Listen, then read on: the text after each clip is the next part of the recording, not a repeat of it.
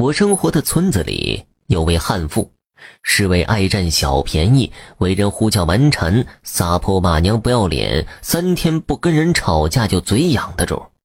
如果有人得罪了他，又有当众脱了内裤套别人头上的狠劲儿，所以成了十里八乡没人敢惹、没人敢缠的母老虎。用村子里乡邻的话来形容他，叫泼辣的能挠老天爷。大家背地里都叫他抓破天，意思是天王老子惹了他，他保准能跑到皇宫里把皇帝的脸给挠破了。这些啊都不算什么，最过分的是他令人发指的不孝顺。抓破天常常堵着自家婆婆的门口，骂得寡居的婆婆出不了门。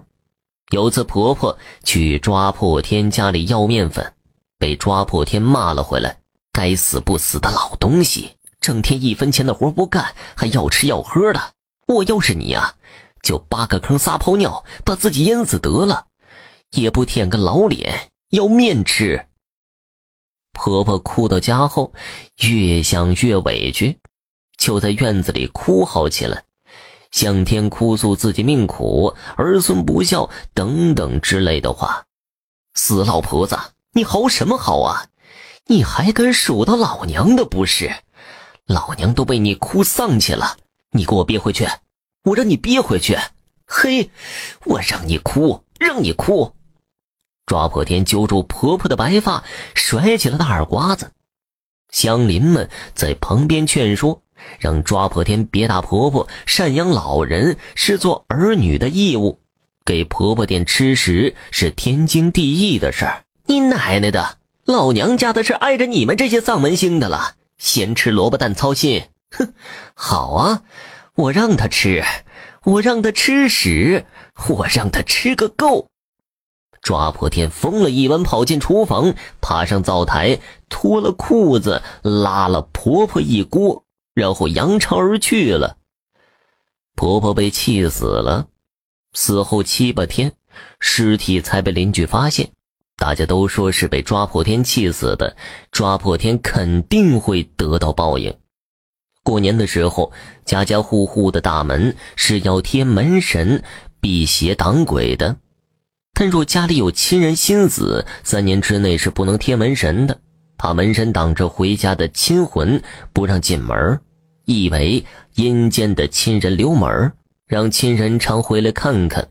并且大年三十下午要到先人坟前祭拜，烧些纸钱，摆上些贡品，再点上一支蜡烛或者灯笼，为逝去的先人照亮回家的路，以示孝道。婆婆死后的第一个年关，抓破天自知心虚，做了亏心事儿，就怕鬼敲门，早早的贴上了门神，摆上了桃木半门棍，这才安心开始蒸起了过年的馒头。抓破天刚到五岁的小儿子蛋蛋在堂屋里玩耍，一切看似都很平静。天擦黑的时候，抓破天的丈夫上坟回来了，正在玩耍的蛋蛋看着爸爸进门，张开双手，摆着让人抱的姿势，嘴里喊着：“妈妈，我我奶跟着爸爸回来了，我让奶奶抱我玩。”你这臭小子，大过年的胡咧咧个啥？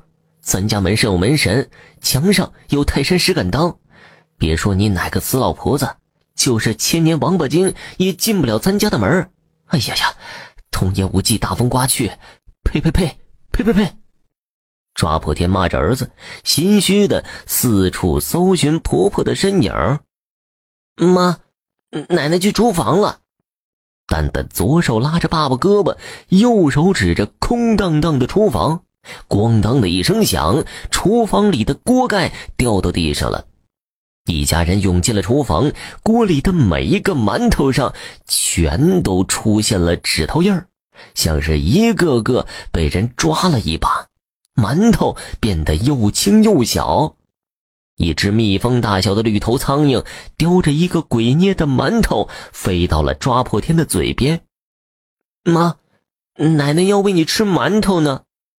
蛋蛋告诉抓破天，抓破天一声吓破胆的哀嚎，随后翻白眼儿晕了过去。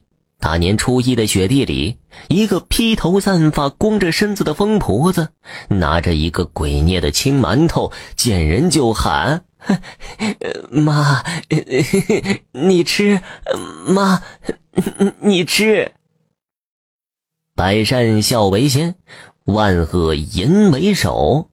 勿以善小而不为，勿以恶小而为之。